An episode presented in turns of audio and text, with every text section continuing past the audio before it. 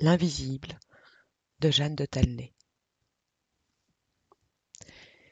Il me semblait avoir éprouvé d'atroces souffrances, suivies d'une prostration complète. Mes forces étaient anéanties, ma volonté indécise, mes impressions confuses et vagues. Je vivais cependant, au moins par la pensée, et j'en avais conscience. Un voile de brume m'enveloppait d'une ombre bleuâtre, et des bruits lointains, presque indéfinissables, parvenaient jusqu'à moi. Je voyais et j'entendais, mais je ne me faisais aucune idée des relations établies entre mes perceptions et mes organes. Mon corps, s'il existait, était engourdi dans la plus étrange insensibilité. Je ne sais combien de temps je demeurai ainsi, plongé dans la rêverie, atome animé, perdu dans l'espace. Qu'avais-je été? Qu'étais-je devenu? Un changement soudain avait transformé tout mon être, j'en étais convaincu, mais comment s'était-il produit? Et que présageait-il? Tandis que je méditais ainsi, une scène inattendue attira mon attention. J'aperçus une chambre assez basse, éclairée par une lampe à globe de verre suspendue au plafond. Deux fauteuils, placés aux angles d'une cheminée de marbre, quelques chaises à dossiers sculptés, un vaste bureau, chargé de livres et de papiers, en composaient l'ameublement. Dans le mur, faisant face aux fenêtres de cette chambre, s'ouvrait une alcôve, garnie de rideaux de damas bleu. Cet intérieur m'était familier et me causa une impression de plaisir. La mémoire me revenait peu à peu, comme au sortir d'un long sommeil. J'étais chez moi, dans ma maison de la rue du Trône, et la nuit devait être avancée car le plus profond silence régnait partout. J'aurais veillé plus tard que d'habitude, pensais-je, et me serais assoupi en lisant. Encore ahuri de ce qui m'arrivait, J'interrogeai mes souvenirs, lorsqu'une vision effrayante augmenta mes perplexités. Là, derrière les rideaux de l'alcôve, sur un lit, s'étendait une forme humaine allongée, raidie, immobile, la face découverte. Celle-ci portait un masque de mort, aux yeux vitreux, à la bouche béante, blanc, froid, exsangue. Je me sentis frémir de dégoût. Ce cadavre, je le reconnaissais aussi. C'était la chair de ma chair, les os de mes os, moi-même enfin, le foyer moins la flamme, le cerveau moins l'intelligence, l'être moins la vie. J'étais là, et cependant j'en doutais encore, car cette effigie lugubre, cette apparition nocturne, monstrueuse, gisait inerte, alors que moi j'allais librement, tout entier à mes terribles émotions. Que s'était-il donc passé? M'étais-je violemment dédoublé et une nouvelle existence, d'outre-tombe, m'était-elle réservée? J'attendais une révélation et toute certitude m'échappait. Un problème redoutable se présentait à mon esprit et j'étais seul à le résoudre. Entouré d'ombre, au pied de ce lit de deuil, je réfléchissais, rempli d'épouvante. Je tremblais, pris de vertige devant un insondable abîme. L'isolement de ma situation en augmentait l'horreur. Un écho lointain, répétant des sons terrestres, m'eût soulagé. Muet, j'avais soif de parole. L'aspect de cette chambre délaissée était sinistre. Il y avait dans les yeux glauques du mort la fascination du néant. La vie avait-elle réellement un lendemain? Et, s'il en était ainsi, cette rénovation de notre individualité n'impliquait-elle pas un milieu différent, un théâtre plus vaste, des facultés plus puissantes et des devoirs nouveaux? Que faisais-je là dans la pénombre devant cette couche funèbre? Qu'allais-je voir surgir de l'inconnu? Quelle devait être la destinée finale? Je n'en savais rien, et cette ignorance était un tourment. Pendant que je m'épuisais à en sortir, une idée nouvelle, claire, lucide, s'imposa instantanément à ma pensée avec l'autorité d'une inspiration. Vous avez vécu, me disait une voix intérieure, et, durant votre existence passée, vous avez agi par la parole et par les faits. Votre influence, bonne ou mauvaise, s'est propagée au dehors, et il ne vous est plus possible d'en arrêter le cours. Après les semailles, la moisson, et c'est à vous à la faire. Ce monde vous réclame, tant qu'il y restera une trace de vous-même. Avant de quitter un champ de bataille, on doit la sépulture au trépassé. Invisible témoin des événements futurs, vous verrez mûrir les fruits de vos œuvres et votre conscience les appréciera. Pourquoi avais-je porté sur mes actions cet arrêt sévère? Je ne me l'expliquais pas. Plus j'y songeais, cependant, plus je m'en pénétrais. Il me causait une étrange appréhension. Je reculais, éperdu devant la responsabilité morale qu'il me faisait entrevoir.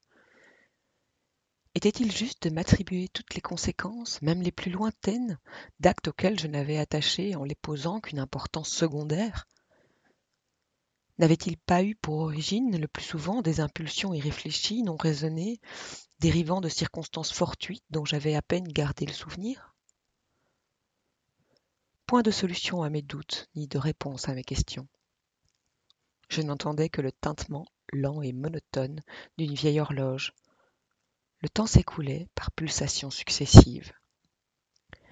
Si cet arrêt, cependant, devait m'être appliqué, ne me présageait-il pas un supplice affreux, sans trêve, et que le remords rendrait de jour en jour plus redoutable? J'attendais, effrayé du présent, horrifié de l'avenir. Peu à peu, la chambre s'emplit d'une faible lueur, s'avivant insensiblement jusqu'à faire pâlir la lampe fumeuse qui l'avait éclairée jusqu'alors. Un rayon de soleil glissa entre les rideaux des fenêtres, brilla dans un tourbillon d'atomes et se prolongea en raies vives et colorées sur le tapis. De longs roulements de charrettes, des éclats de voix, des sons de cloches remplirent les airs. Autour du lit, tout était ombre et silence. On frappa enfin à une porte, d'abord discrètement, puis avec plus de force. Comme cet appel restait sans suite, un homme entra, à petits pas, d'un air indécis. Je le reconnus aussitôt. C'était mon valet de chambre, Jean Deloff. Oui, c'était bien son front bas, un peu fouillant, s'élargissant vers les tempes, sa physionomie mobile, généralement animée d'un sourire, au moins en apparence, ses grandes mains velues, ses longues oreilles, écartées de la tête. Seulement, par quelque singulier phénomène, cet ensemble que j'avais à peine remarqué précédemment me causait une impression inusitée. Je le trouvais repoussant, et il me semblait le voir pour la première fois. L'homme jeta un regard surpris vers la lampe à demi éteinte, puis vers le lit et s'arrêta brusquement, avec un geste de stupeur et d'effroi. Ce qui attirait son attention, je ne l'ignorais pas. Il alla, en hésitant, jusqu'à l'alcôve, toucha le corps qui y reposait et recula en étendant les bras. Mais il est mort s'écria-t-il d'une voix rauque. Cette acclamation augmenta mon trouble. Je n'étais donc pas sous l'obsession d'un rêve. Tout ce que je craignais se trouvait confirmé. Inconscient, j'avais franchi un écueil dans l'océan des âges. Séparé des vivants par une entière transformation, j'avais réellement devant moi les mystères de l'espèce et les menaces d'une autre existence. Dominant mes craintes, j'observais Jean Deloff je m'attendais de sa part à quelque manifestation de chagrin ou même de douleur. Il n'en fut rien. Ses traits, d'abord effarés, prirent une expression méchante et dure. Les sourcils froncés, les lèvres serrées, il se consultait. Regardant autour de lui, inquiet, il mit la main sur des vêtements, déposés sur une chaise, les fouilla précipitamment et en retira une clé qu'il cacha aussitôt. Je l'avais maniée souvent, c'était celle du bureau où le défunt, celui de l'alcôve, serrait ses valeurs et ses papiers. Deloff écoutait, retenant son souffle. Enfin, d'un mouvement rapide, il courut au meuble et en fit jouer la serrure. Les doigts osseux de mon ancien valet étaient agités d'un tremblement nerveux et son teint était très pâle. Dans un tiroir, il aperçut un rouleau d'or dont il s'empara. Plus loin s'étalait une enveloppe non cachetée portant ces mots. Ceci est mon testament signé de mon nom. Il la prit, la soupesa, réfléchit un instant, se tourna vers le lit, inquiet. Sa main s'allongea tremblante et d'un geste furtif, il la cacha rapidement dans la poche de sa veste. il referma le bureau, remit la clé où il l'avait prise et, comme les yeux vitreux du mort semblaient le regarder, il sortit à reculons, livide et tremblant. J'étais atterré de la scène à laquelle je venais d'assister, et je parvenais à peine à me persuader de sa réalité. Cet être abject, dont la première impulsion, en constatant ma mort, avait été celle du pillage, me répugnait profondément. Comment avais-je pu non seulement lui accorder ma confiance, mais même compter sur son dévouement? Son visage ne révélait-il pas presque brutalement les instincts les plus bas et les plus sensuels? Par quelle inconcevable aberration ne m'en étais-je pas aperçu? Un fait, depuis longtemps oublié, se présenta alors à ma mémoire et m'affecta péniblement. Pourquoi celui-là plutôt que tout autre? Il m'avait à peine préoccupé quelques heures autrefois et je l'avais écarté comme absolument insignifiant. L'était-il réellement? On m'avait dérobé jadis une épingle en brillant, bijou de famille d'un prix élevé. Sur les dénonciations de Jean Deloff, j'avais soupçonné une jeune servante, nouvellement entrée chez moi, de me l'avoir volée. Sans interroger cette fille, tant j'avais foi dans l'honnêteté de mon valet, je l'avais renvoyée ignominieusement. Arrêtée malgré ses protestations d'innocence, elle avait été jugée et condamnée à la prison. Sa culpabilité était-elle bien établie, et la dédaigneuse indifférence avec laquelle j'avais négligé de m'en assurer ne m'avait-elle pas rendu complice d'une mauvaise action? À peine avais-je fait cette réflexion qu'il se produisit autour de moi un mouvement inattendu. Les objets dont j'étais environné devinrent moins distincts, se mêlèrent, se fondirent et disparurent enfin, presque subitement. Je me vis en présence d'une scène différente. J'étais dans une mansarde meublée d'une couchette en bois peint, d'une commode, d'une table carrée et de quelques chaises de paille. Deux femmes y causaient à voix basse et de manière sérieuse, à en juger par leur maintien. L'une d'elles, Déjà avancée en âge, portait une robe de coton, un châle de laine rouge, croisé sur la poitrine, et un bonnet blanc. Elle avait le visage émacié, les pommettes saillantes, le, nez long et mince, la bouche plissée, les yeux gris et clignotants. L'autre, petite et blonde, ayant vingt ans à peine, était vêtue de noir.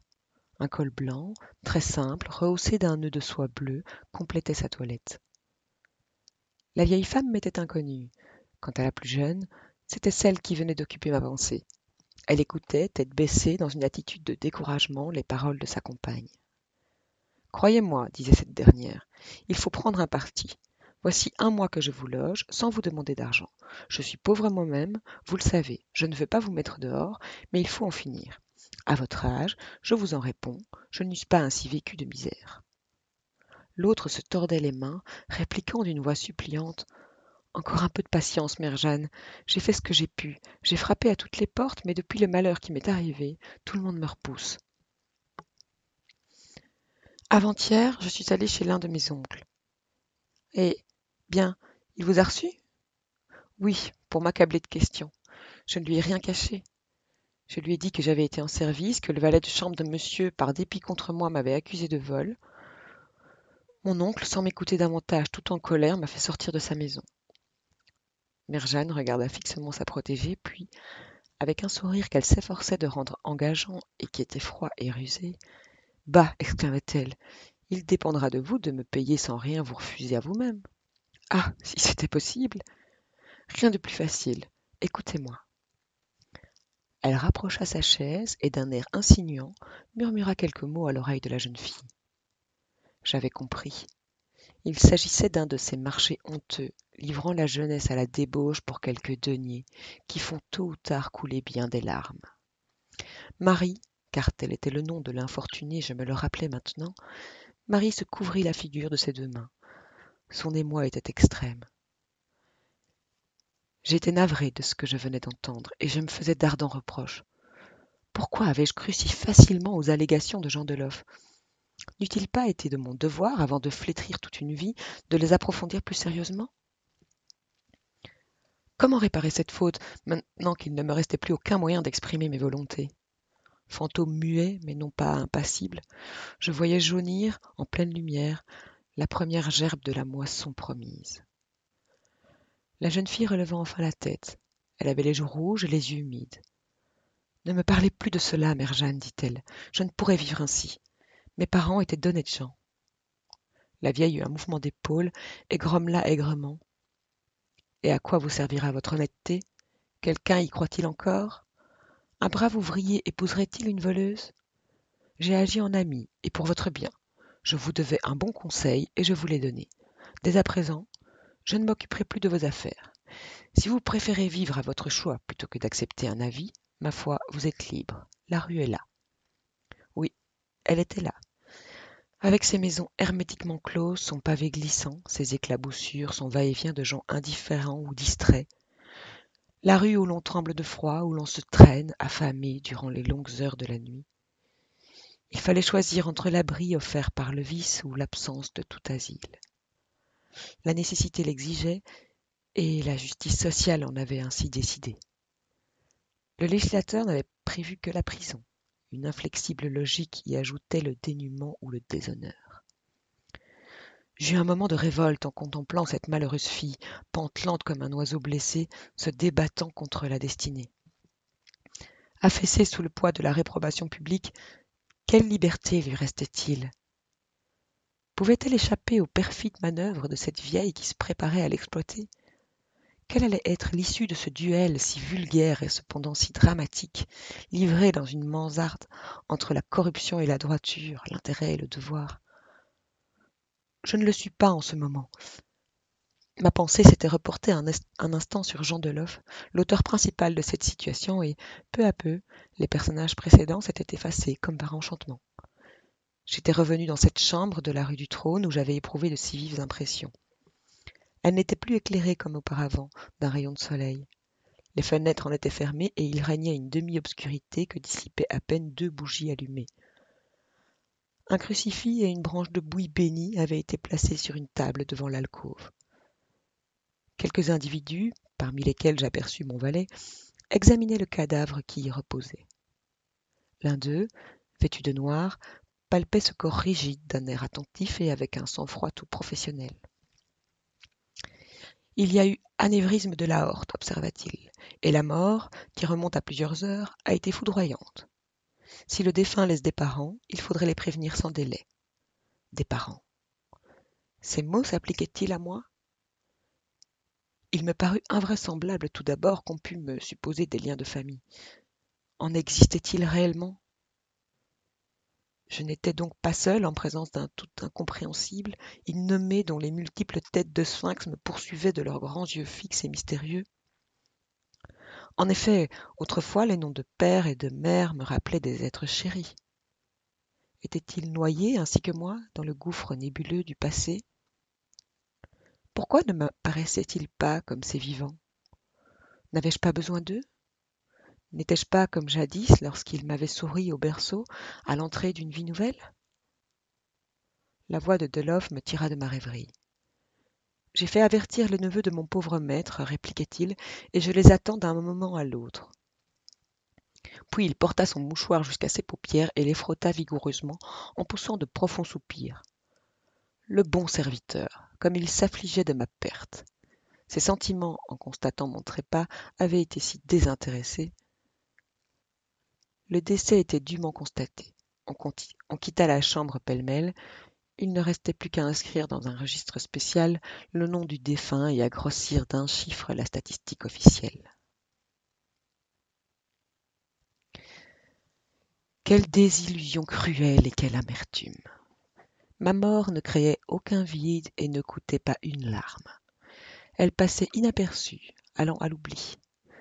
N'avais-je donc aucun ami dans ce monde faux et cruel? J'y avais aimé cependant, et de tout cœur. Mes sympathies à l'occasion s'étaient éveillées aux souffrances d'autrui. Personne n'en gardait-il la mémoire? Ne devais-je pas même entendre sur ma tombe l'oraison funèbre qui n'avait pas été refusée au bouffon Yorick J'étais seul en présence de moi-même. On venait de me rappeler l'existence de mes neveux. Où étaient-ils? Que faisaient-ils? La réponse, cette fois, ne se fit pas attendre.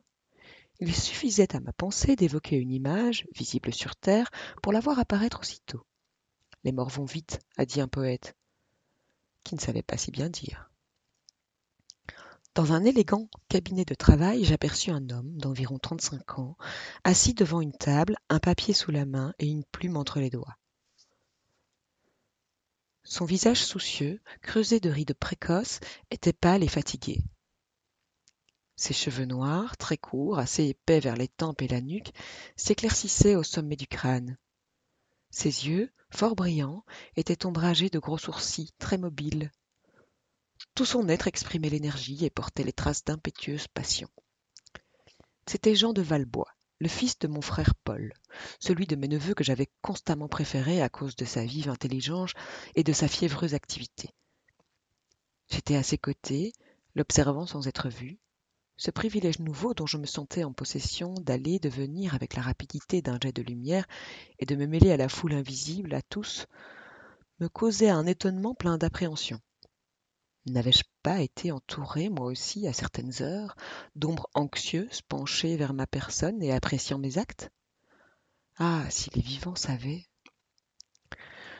Jean se remuait sur sa chaise, trempait sa plume dans l'écritoire, se livrait à de longs calculs, les biffait avec colère, puis les recommençait obstinément, en proie à une irritation croissante. Je n'y arriverai jamais, s'écriait-il. Quoi que je fasse. Rien de brutal comme un chiffre. L'affaire est superbe, c'est évident, mais où trouver les capitaux qu'il faudrait y consacrer? Il y a là une fortune et elle m'échappe. Il se leva, fit quelques pas, s'arrêta et se frappant le front. Ah. Que je suis là, reprit-il, de ramasser péniblement, parcelle par parcelle, cet or qu'il me faut à tout prix, et que d'autres, plus heureux, voient ruisseler entre leurs mains. J'ai honte de ma médiocrité. Enfin, après un moment de silence, il ajouta, continuant son monologue. Oui, c'est fort bien, mais comment sortir de cette impasse? Mes revenus sont absorbés, et puis il y a Adrienne. C'est très s'adoucir en prononçant ce nom, qui donna un autre cours à ses pensées.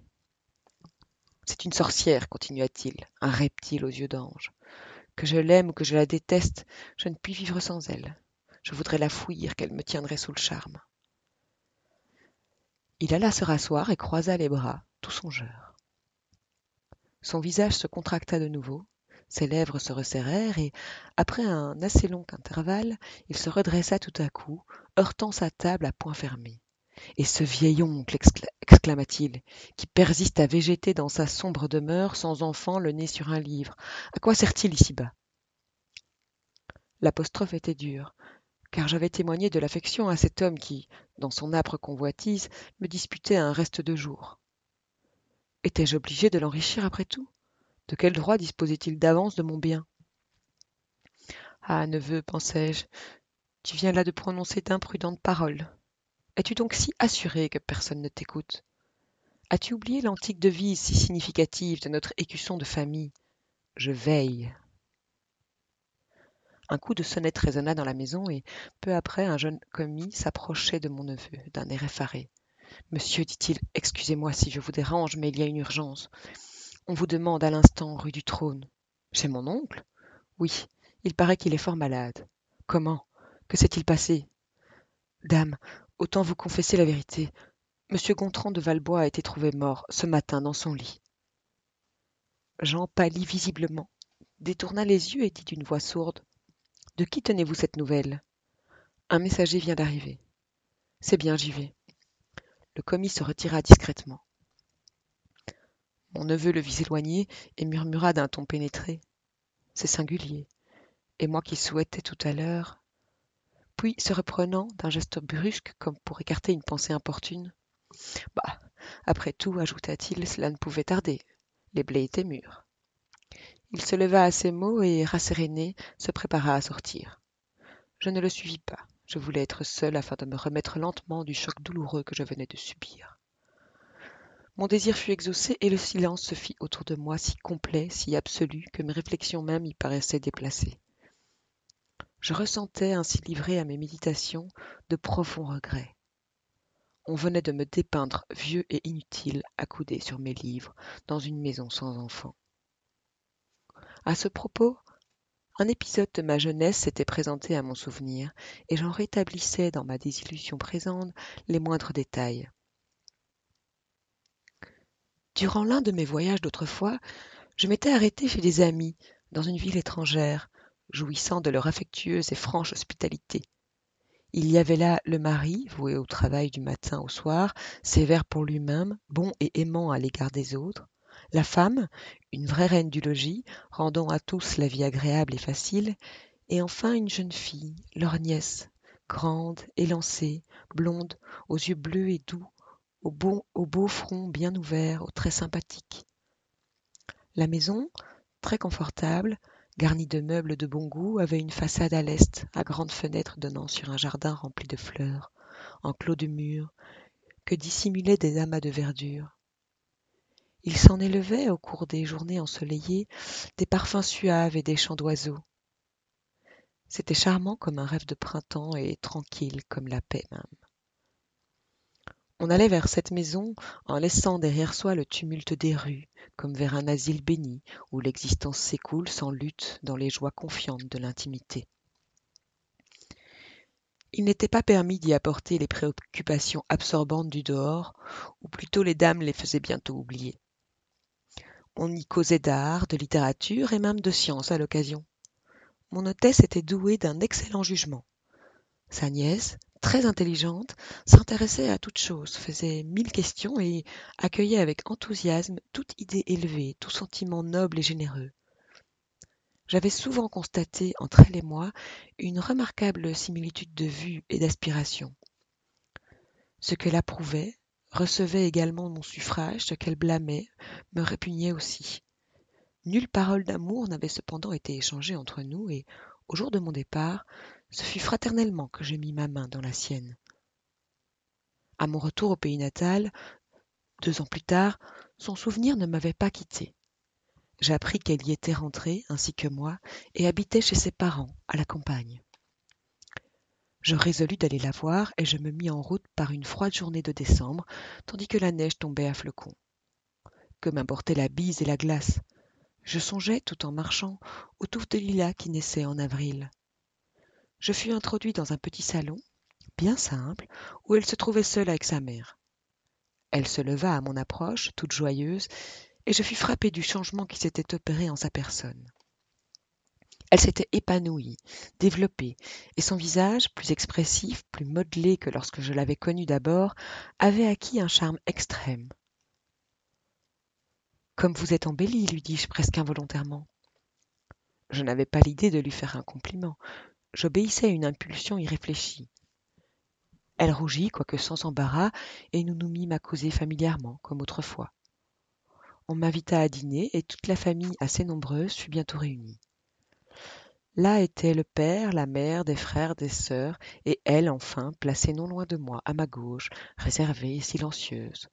On parla voyage, et je fus amené à raconter quelques-unes de mes aventures, à décrire des scènes lointaines, de temps en temps, elle levait les yeux et, rencontrant mon regard, baissait la tête et souriait à demi. Comprenait-elle que mes récits, faits pour tous, n'étaient adressés qu'à elle? Peut-être bien. Une émotion réelle m'envahissait malgré moi. L'air était chargé d'un effluve magnétique qui agissait sur tout mon être et le troublait fortement.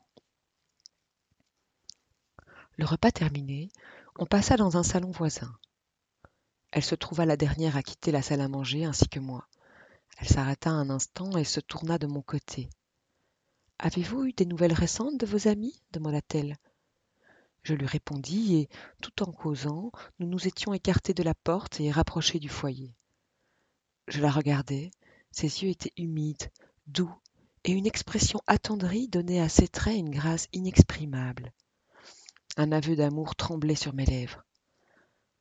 Rejoignons vos parents, dis-je, tout en me contraignant, et nous entrâmes tous deux dans le salon. Le même soir, dans la neige et la bise, mécontent de tout, harassé, désespéré, je repris le chemin de la ville. Arrivé chez moi, je saisis un cahier de papier, un crayon, et je m'efforçai de reproduire le profil si régulier et si pur de celle que je venais de quitter. Après bien des essais infructueux, j'y réussis à demi, et je contemplai longtemps cette esquisse si indigne de mon amie. Pourquoi avais-je gardé le silence devant elle? Comment mon cœur, débordant d'affection, s'était-il refermé soudain? Était-ce par appréhension d'un désappointement, d'un refus? Non, car je sentais qu'elle avait compris combien je l'aimais et qu'elle n'eût pas hésité à s'associer à ma vie. Le dirais-je, une pensée égoïste, injustifiable dans un pareil moment, avait scellé ma bouche. J'avais craint, en m'engageant à jamais, d'aliéner une trop forte part de mon indépendance, d'avoir à sacrifier d'anciennes habitudes, de m'attirer des responsabilités trop lourdes. La passion, cependant, ne se contente pas de raisonnement. Je l'avais dominée ce jour-là, mais le lendemain elle se réveilla avec plus de force et j'eus à subir ses assauts. Les sentiments généreux finirent par l'emporter, et j'écrivis au père de la jeune fille pour lui demander l'entrée de sa maison, non plus en simple visiteur, mais comme fiancé. Le papier signé et cacheté, je me rendis à un bureau de poste. La boîte aux lettres était là, béante, préparée à recevoir ma missive. Je levai la main, mon sort allait se décider lorsque de nouveaux doutes m'assaillirent en foule. Irrité, nerveux, confus de ma faiblesse, incapable de la surmonter, je pris le billet et le déchirai en mille pièces. Et c'est ainsi que j'avais vieilli, ennuyé et maussade dans une maison sans enfants. Avais-je été heureux? Non, et je ne pouvais l'être, car je ne l'avais plus revue, et avec elle s'était retirée, loin de moi, la poésie et l'amour dont je n'avais pas voulu. Vivait-elle encore, celle qui m'inspirait de tels regrets? Un autre que moi, plus méritant, plus ferme, veillait-elle sur elle? Une nouvelle souffrance fut le prix de ma curiosité, et c'était justice. Dans une étroite cellule, peinte à la chaux, contenant un lit, deux chaises, une table et un prie-dieu, j'aperçus une femme vêtue du costume des dames du Sacré-Cœur, robe noire, plissée blanc, encadrant le visage, long voile de crêpe retombant sur les épaules, un rosaire à gros grains pendait à sa ceinture. Immobile, les mains posées sur les genoux, elle était assise auprès de la fenêtre de sa cellule et regardait, pensive, les cimes de quelques grands arbres qui se profilaient à l'horizon sur un ciel nuageux. Deux coups de cloche retentirent et la tirèrent de sa rêverie. Elle se leva, et je pus voir ses traits. C'était bien la jeune fille d'autrefois, celle que j'avais aimée. Vieillie, mais toujours belle, même sous ses humbles vêtements de religieuse. Ouvrant la porte de sa cellule, elle s'engagea dans un long corridor, descendit un escalier et, arrivée au rez-de-chaussée, entra dans une vaste salle où attendaient deux personnes, une dame vêtue avec élégance et une bonne tenant un bébé frais et rose entre les bras. Comment? C'est vous, ma chère Adeline? dit une voix qui me causa une vive émotion. Je suis charmée de vous revoir. Soyez la bienvenue au couvent. Madame la sous-prieure, j'arrive de Turin et je fais chez vous ma première visite. J'ai dit à mon mari que j'avais ici une seconde mère. Il m'a conduite jusqu'à la grille où je l'ai congédiée pour courir à vous. Puis, avec une tendresse charmante, la dame alla au bébé, le prit dans ses bras et le montra à la religieuse. Monsieur mon fils, ajouta-t-elle gaiement. L'enfant, tout blond, tout potelé, aux grands yeux bleus, à demi content, à demi surpris, était là, étendant ses mains. Il ne resta pas longtemps suspendu entre ciel et terre. La sous-prieure s'en empara, l'embrassa, le serra contre son sein, le regarda, le fit sauter, le fit sourire, toute satisfaite d'y avoir réussi. Qu'il est joli, exclama-t-elle, et que vous allez l'aimer. C'est un mauvais sujet, répliqua en riant la jeune mère, déjà terriblement gâtée. Il n'y a que moi qui sache être sévère avec lui. Je dois avouer cependant qu'il se conduit admirablement en voyage. Il supporte le chaud, le froid, les cachots, la poussière, comme un vétéran. Vous avez beaucoup voyagé? Oui, nous avons été de ci, de là, un peu partout. Nous tâchons, mon mari et moi, de nous instruire en courant. Et, de vrai, on s'attache davantage à son pays quand on en a vu d'autres, ou tout au moins, on sait pourquoi on le préfère. J'écris, je prends des notes, mon mari s'essaye au dessin, fait des esquisses, et nous nous préparons ainsi des sujets de conversation pour notre hiver. Que vous êtes heureuse. Moi? Au contraire, je suis tout à fait à plaindre. Je rencontre une fois, par hasard, une amie sage, indulgente et bonne, que je voudrais consulter tous les jours, et je dois la laisser à son cloître, l'entretenir au parloir et la quitter presque aussitôt. Je n'ai jamais compris comment elle a pu, étant encore jeune et belle, s'enfermer ainsi dans une cellule, tandis qu'elle eût si facilement trouvé, comme moi, de par le monde, quelqu'un à gronder et à faire obéir. La sous-prieure sourit tristement, mais sans répondre. Ce n'est pas, reprit avec vivacité la dame, craignant d'avoir manqué de tact, qu'il y ait toujours lieu d'être gai. Nous avions loué provisoirement, avant notre retour, une maison meublée rue du Trône. Or, tout le voisinage était en émoi ce matin par suite du décès d'un vieux savant, M. Gontran de Valbois, mort subitement cette nuit. Que dites-vous là Gontran? Cette exclamation inquiète et frémissante m'attrista à l'extrême. Mon ancienne amie était devant moi, les mains jointes, le front couvert de pâleur, les yeux dilatés, les lèvres tremblantes. Elle aussi n'avait rien oublié. Ses souvenirs, comme les miens, étaient persistants et vivaces. Que j'eusse voulu pouvoir lui parler, me jeter à ses pieds, la remercier de cette pensée qu'elle m'accordait et implorer son pardon et sa pitié. Vous avez connu monsieur de Valbois reprit la jeune dame, surprise de l'effet produit par ces paroles, dites à l'aventure et sans intention. La sous-prieure ne répondit pas, se voila la face, et des larmes coulèrent doucement entre ses doigts, mouillant ses joues amaigries. Puis, faisant un effort de volonté, elle releva la tête, essaya de sourire et se tourna vers la visiteuse. Excusez un moment de faiblesse, dit-elle. Je m'attendais si peu à ce que vous venez de m'apprendre. Ensuite, se penchant en avant et parlant à voix basse, Si j'avais pu aimer quelqu'un, ajouta-t-elle, c'eût été lui. Oh, ces paroles Quel coup de foudre dans mon passé Et dire que j'étais là, personnage passif de cette scène, qu'il n'était plus en mon pouvoir d'agir, que l'ancienne vie ne m'appartenait plus, que j'avais passé à côté du bonheur sans m'en apercevoir, sans apprécier ce que je laissais derrière moi. Comment n'avais-je pas compris, quand il était encore temps, que l'homme n'est pas fait pour la solitude et le célibat, que les devoirs de famille l'élèvent et l'honneur, que le dévouement sous toutes ses formes est l'une des voluptés du véritable amour. Tandis que mon angoisse mentale atteignait son paroxysme, deux mots, prononcés lentement par mon amie, arrivèrent jusqu'à moi. J'attends, disait-elle, et j'espère. Elle avait dit J'attends et j'espère. Qu'y avait-il à attendre ou à espérer? La mort ne m'avait rien appris, sinon les défaillances de mon jugement et les suites fatales de mes erreurs. Savais-je seulement de quelle étrange manière les agitations de la vie terrestre m'étaient révélées, à moi qui m'étais vu étendu, privé de souffle sur une couche funèbre?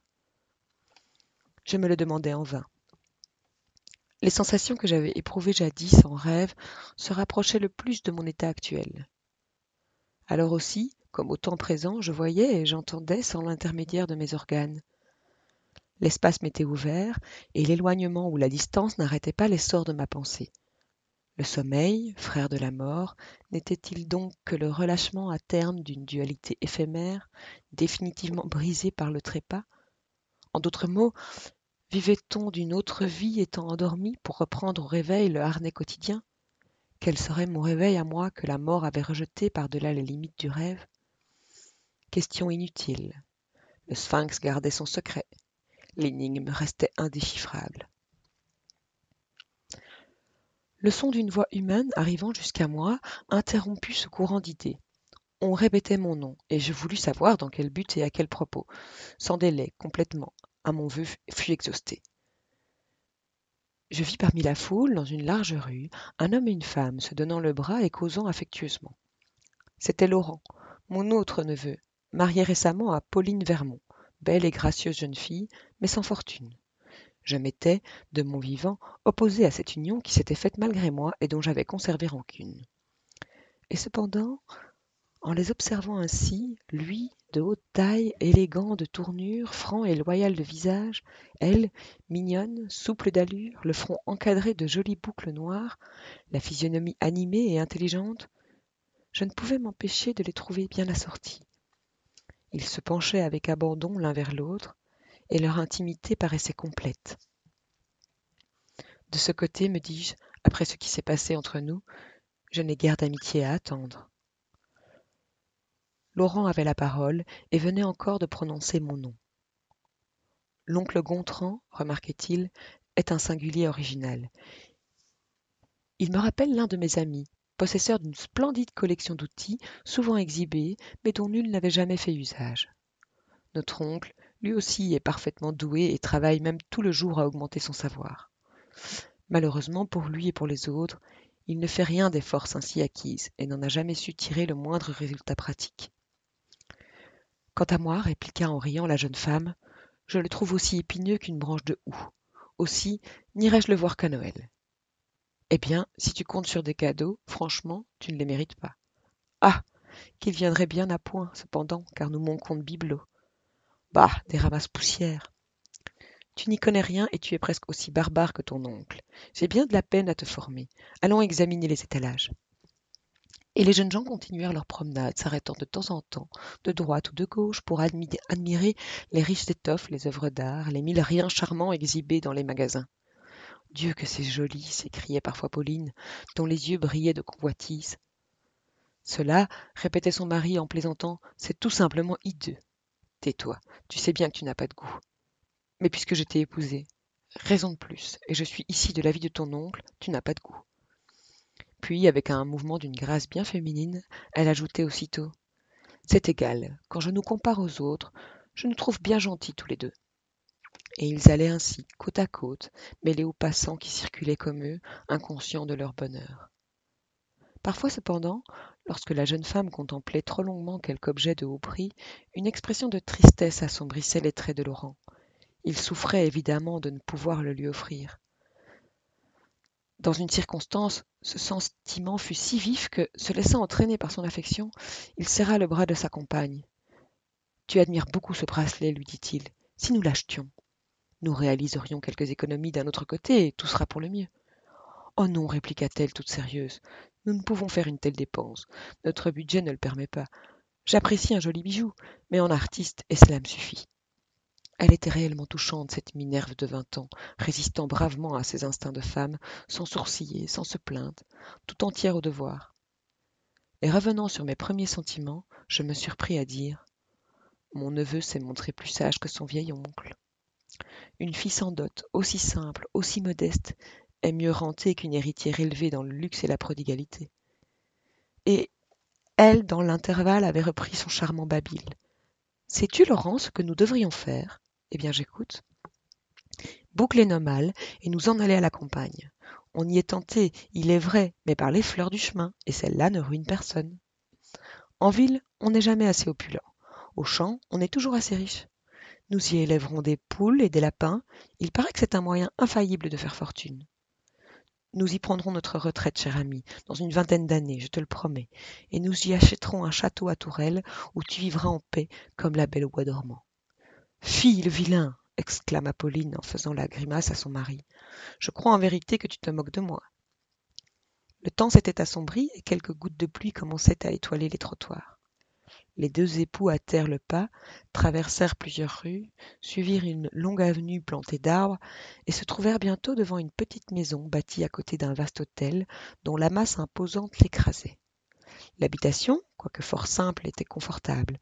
De jolis rideaux bien drapés pendaient aux fenêtres laissant entrevoir çà et là entre leurs plis écartés des touffes de verdure et de fleurs.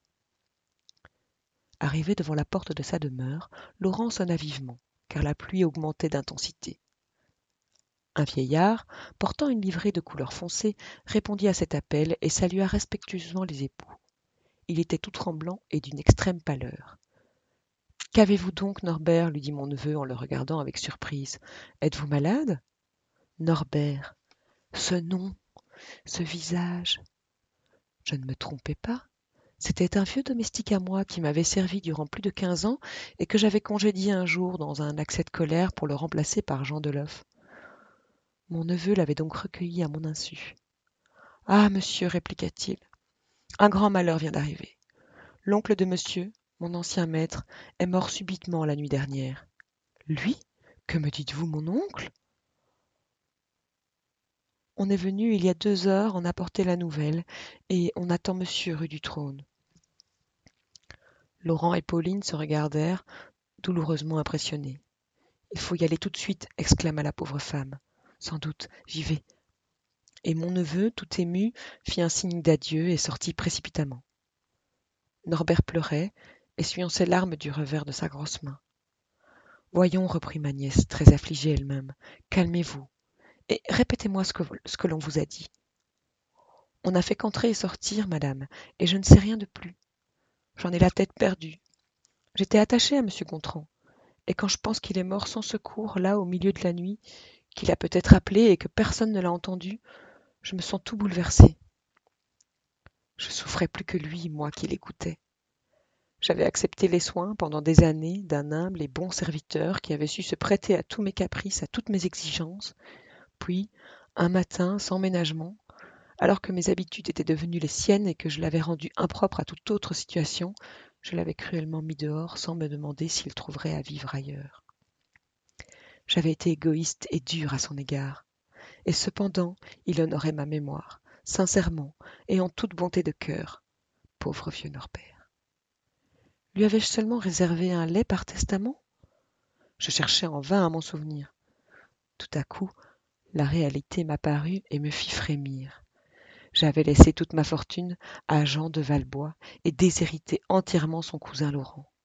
L'un m'avait flatté, exploitant mes faiblesses et mes préjugés, l'autre me regrettait, malgré mes fautes. Aveugle que j'étais, je n'avais rien compris, rien deviné. Insensé, je m'étais cru sage. Mais ce testament, le retrouverait-on? Jean de Love s'en était emparé, quelques heures après ma mort. Que comptait-il en faire? Ah, si j'avais pu renaître, avec quelle joie ne l'aurais-je pas déchiré, ce papier maudit qui consacrait une injustice et une spoliation? Que se passait-il donc là-bas dans la maison mortuaire? Mes héritiers présumés devaient y être, et il importait que je susse ce qui allait s'y faire. Je voulus donc énergiquement être là parmi eux. Presque instantanément, sans transition, je revis mon habitation de la rue du Trône.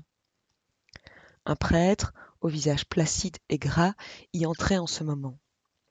On l'introduisit dans un salon au rez-de-chaussée où mon neveu Jean, qui y était déjà installé, le reçut cérémonieusement. Je vous attendais, monsieur l'abbé, lui dit-il, afin de régler avec vous les obsèques de monsieur Gontran de Valbois. Tous deux se saluèrent et mon neveu offrit un siège à l'ecclésiastique. Celui-ci tira de sa poche un mouchoir à carreaux, s'en essuya le front, toussa légèrement, et prenant la parole d'une voix onctueuse, Je m'associe, fit-il, à la juste douleur des amis du défunt dont Dieu veuille avoir l'âme en sa sainte miséricorde. J'ai la triste mission, en effet, de m'entendre avec les familles concernant de pénibles matières. On me dit cependant que M. de Valbois est décédé sans avoir reçu le Saint-Sacrement. C'est regrettable, extrêmement regrettable. Mais, monsieur l'abbé, il est mort subitement durant la nuit. C'est un malheur auquel nous devons nous efforcer de remédier par nos prières. La famille désire sans doute des funérailles de première classe, honorables pour elle et dignes du défunt. En effet, nous souhaitons que tout se fasse convenablement et selon les usages. Fort bien. Nous aurons une messe solennelle, trois messes basses, quatre vicaires, un diacre, un sous-diacre et le chœur du clergé il y aura quelques droits à payer, par exemple à monsieur le doyen, à l'église, au directeur de la cérémonie, et quelques frais à faire pour la sonnerie des cloches, l'inhumation, l'ornementation du corbillard. Ma foi, monsieur l'abbé, nous nous en remettons à vous. Arrangez cela, je le répète, comme il vous convient, et nous vous en serons obligés. Vous me faites beaucoup d'honneur. Je m'applique à, à atténuer ce que ma mission a de douloureux, mais enfin il faut bien aborder certains détails. La famille désire-t-elle la rédemption de l'offrande et rachètera-t-elle la redevance sur les chaises? Nous ferons ce qui est d'usage. Cela se pratique généralement, comme je viens de vous le dire. Le prêtre, ouvrant un carnet, prit rapidement quelques notes, puis, relevant la tête et tenant le crayon à la main, Nous avons oublié les cierges, observa-t-il, et c'est important. Il faudra au moins quatre-vingt-dix livres de cire. Jean fit un signe d'assentiment. En cet instant, la porte du salon s'ouvrit brusquement et Laurent entra, très excité. C'est donc vrai, dit-il, notre pauvre oncle. Hélas, oui. La rupture d'un anévrisme, une mort foudroyante. Quel événement Je puis à peine y croire. Je vais là-haut un moment, je veux le voir une dernière fois. Et, quittant le salon, il monta à l'étage à pas lents. Plein de tristesse et de recueillement, il pénétra dans la chambre funèbre, alla vers l'alcôve, découvrit la face du mort, déjà cachée sous un suaire, et la contempla silencieusement. C'était le frère de ma mère, murmura-t-il, de ma mère, morte aussi, il y a bien longtemps. Avec lui seront le dernier lien qui, sur terre, me rattachait à elle.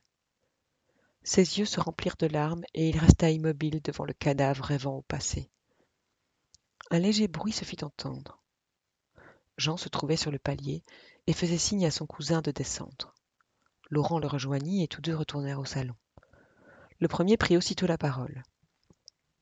J'ai conclu, dit-il, quelques arrangements concernant les funérailles avec le vicaire de la paroisse. J'espère que tu les approuveras. Tout ce que tu feras sera bien fait. De plus, j'ai réuni les clés de tous les meubles, j'en ai le trousseau, et je te propose de les remettre au notaire Delval qui fera l'inventaire de la succession de l'oncle Gontran. C'est entendu. Les deux hommes se serrèrent la main et se séparèrent au coin de la rue. Jean marcha d'abord assez rapidement, puis d'un air plus indécis, et tourna enfin sur lui-même en prenant une nouvelle direction. Allons chez Adrienne, exclama-t-il. Cette affaire imprévue m'a un peu démonté. Il me faut de la distraction. Après le drame, la comédie, puisque c'est ainsi que la vie est faite.